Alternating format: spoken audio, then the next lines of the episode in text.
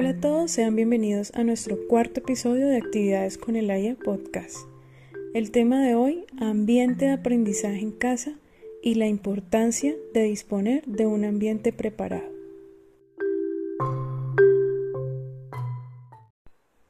En nuestro último post escribí un poco sobre el tema y les enseñé un video corto donde les muestro una parte del espacio de aprendizaje que tenemos en casa y que hace poco lo hemos puesto en práctica ya que en realidad no teníamos en sí un espacio definido de la casa para poder realizar actividades porque si han visto en nuestras historias y en nuestros posts las actividades las realizamos donde Laia se sienta más cómodo.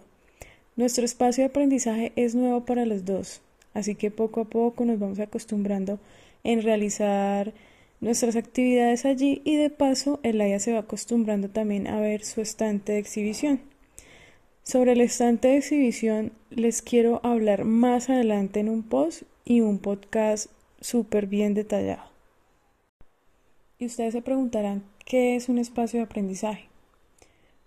Un espacio de aprendizaje es un lugar ordenado donde cada elemento tiene su razón de ser en el desarrollo del niño, promoviendo la independencia en la exploración y en el proceso de aprendizaje.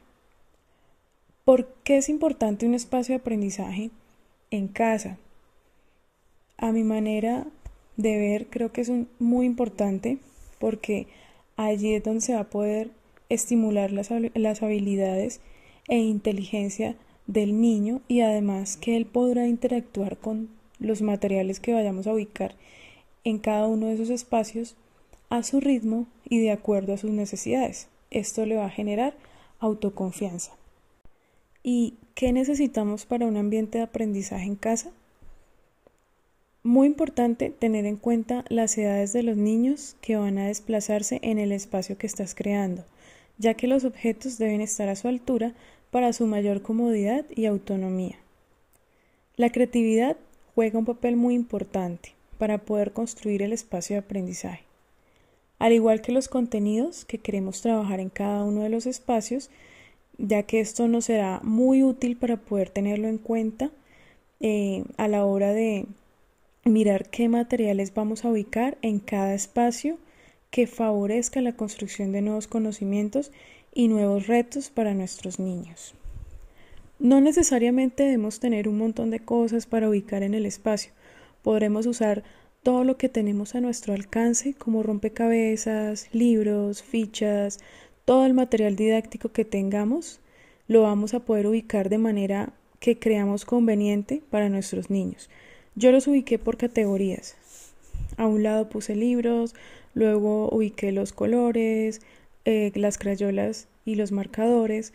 Cerca puse el abecedario, la caja de sumas, luego los bloques de construcción, luego pasé a las figuras geométricas y así le fui dando un orden para que fuera más llamativo y pues que todo estuviera a su alcance.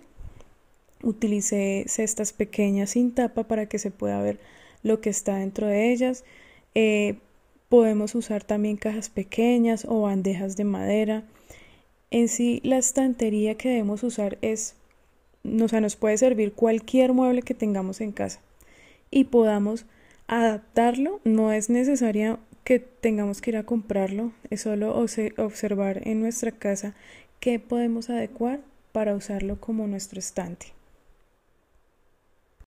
También adapté cerca a la estantería un mural y lo llamamos el mural del arte. Se los he ido mostrando en algunas de nuestras historias de Instagram. Allí pone Elaya sus trabajos a la vista. El mural del arte es un lugar para mostrar sus creaciones. Es muy importante que haya uno así en nuestra casa. Así podemos mostrar las creaciones que ellos han hecho y se sentirán más motivados a hacerlo y estarán orgullosos de su trabajo. También puedes poner en una caja sin tapa en lo posible en el suelo para que esté a su alcance diferentes instrumentos musicales que tengamos. Eh, ese espacio lo podríamos llamar el rincón musical. Lo más importante al realizar el espacio de aprendizaje en casa es que cubran las necesidades e intereses de los niños y a la vez de los adultos y que ambas partes se sientan cómodas con ellos. Ahora les voy a hablar sobre el lugar que usamos como espacio de aprendizaje para que se den una idea y puedan guiarse en casa. Nuestro lugar de aprendizaje está lleno de luz natural, ventilado junto a la ventana, sin distracciones como la televisión o juguetes que no estén asociados a la intención pedagógica que se esté desarrollando en el momento. Tenemos un escritorio y una silla en la que se siente cómodo para poder realizar sus actividades, pero esto no quiere decir que todo el tiempo vaya a estar sentado para realizar la actividad, no. Algunas veces le gusta sentarse en el suelo, él mismo busca su comodidad.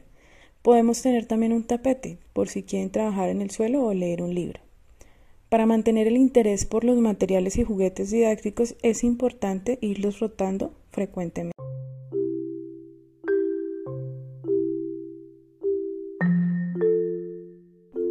Quiero terminar este episodio con una frase del escritor brasileño Paulo Coelho. Me gusta muchísimo. Y dice, un niño puede enseñar tres cosas a un adulto. A ponerse contento sin motivo, a estar siempre ocupado con algo y a saber exigir con todas sus fuerzas aquello que desea. Gracias a todos por escuchar nuestro podcast, por compartirlo. Déjenme saber en Instagram si ya tienen en casa un espacio de aprendizaje los estaré leyendo. De nuevo, gracias y nos vemos en un próximo episodio de Actividades con el AYA Podcast. Y recuerden, todos los días son buenos para aprender algo nuevo.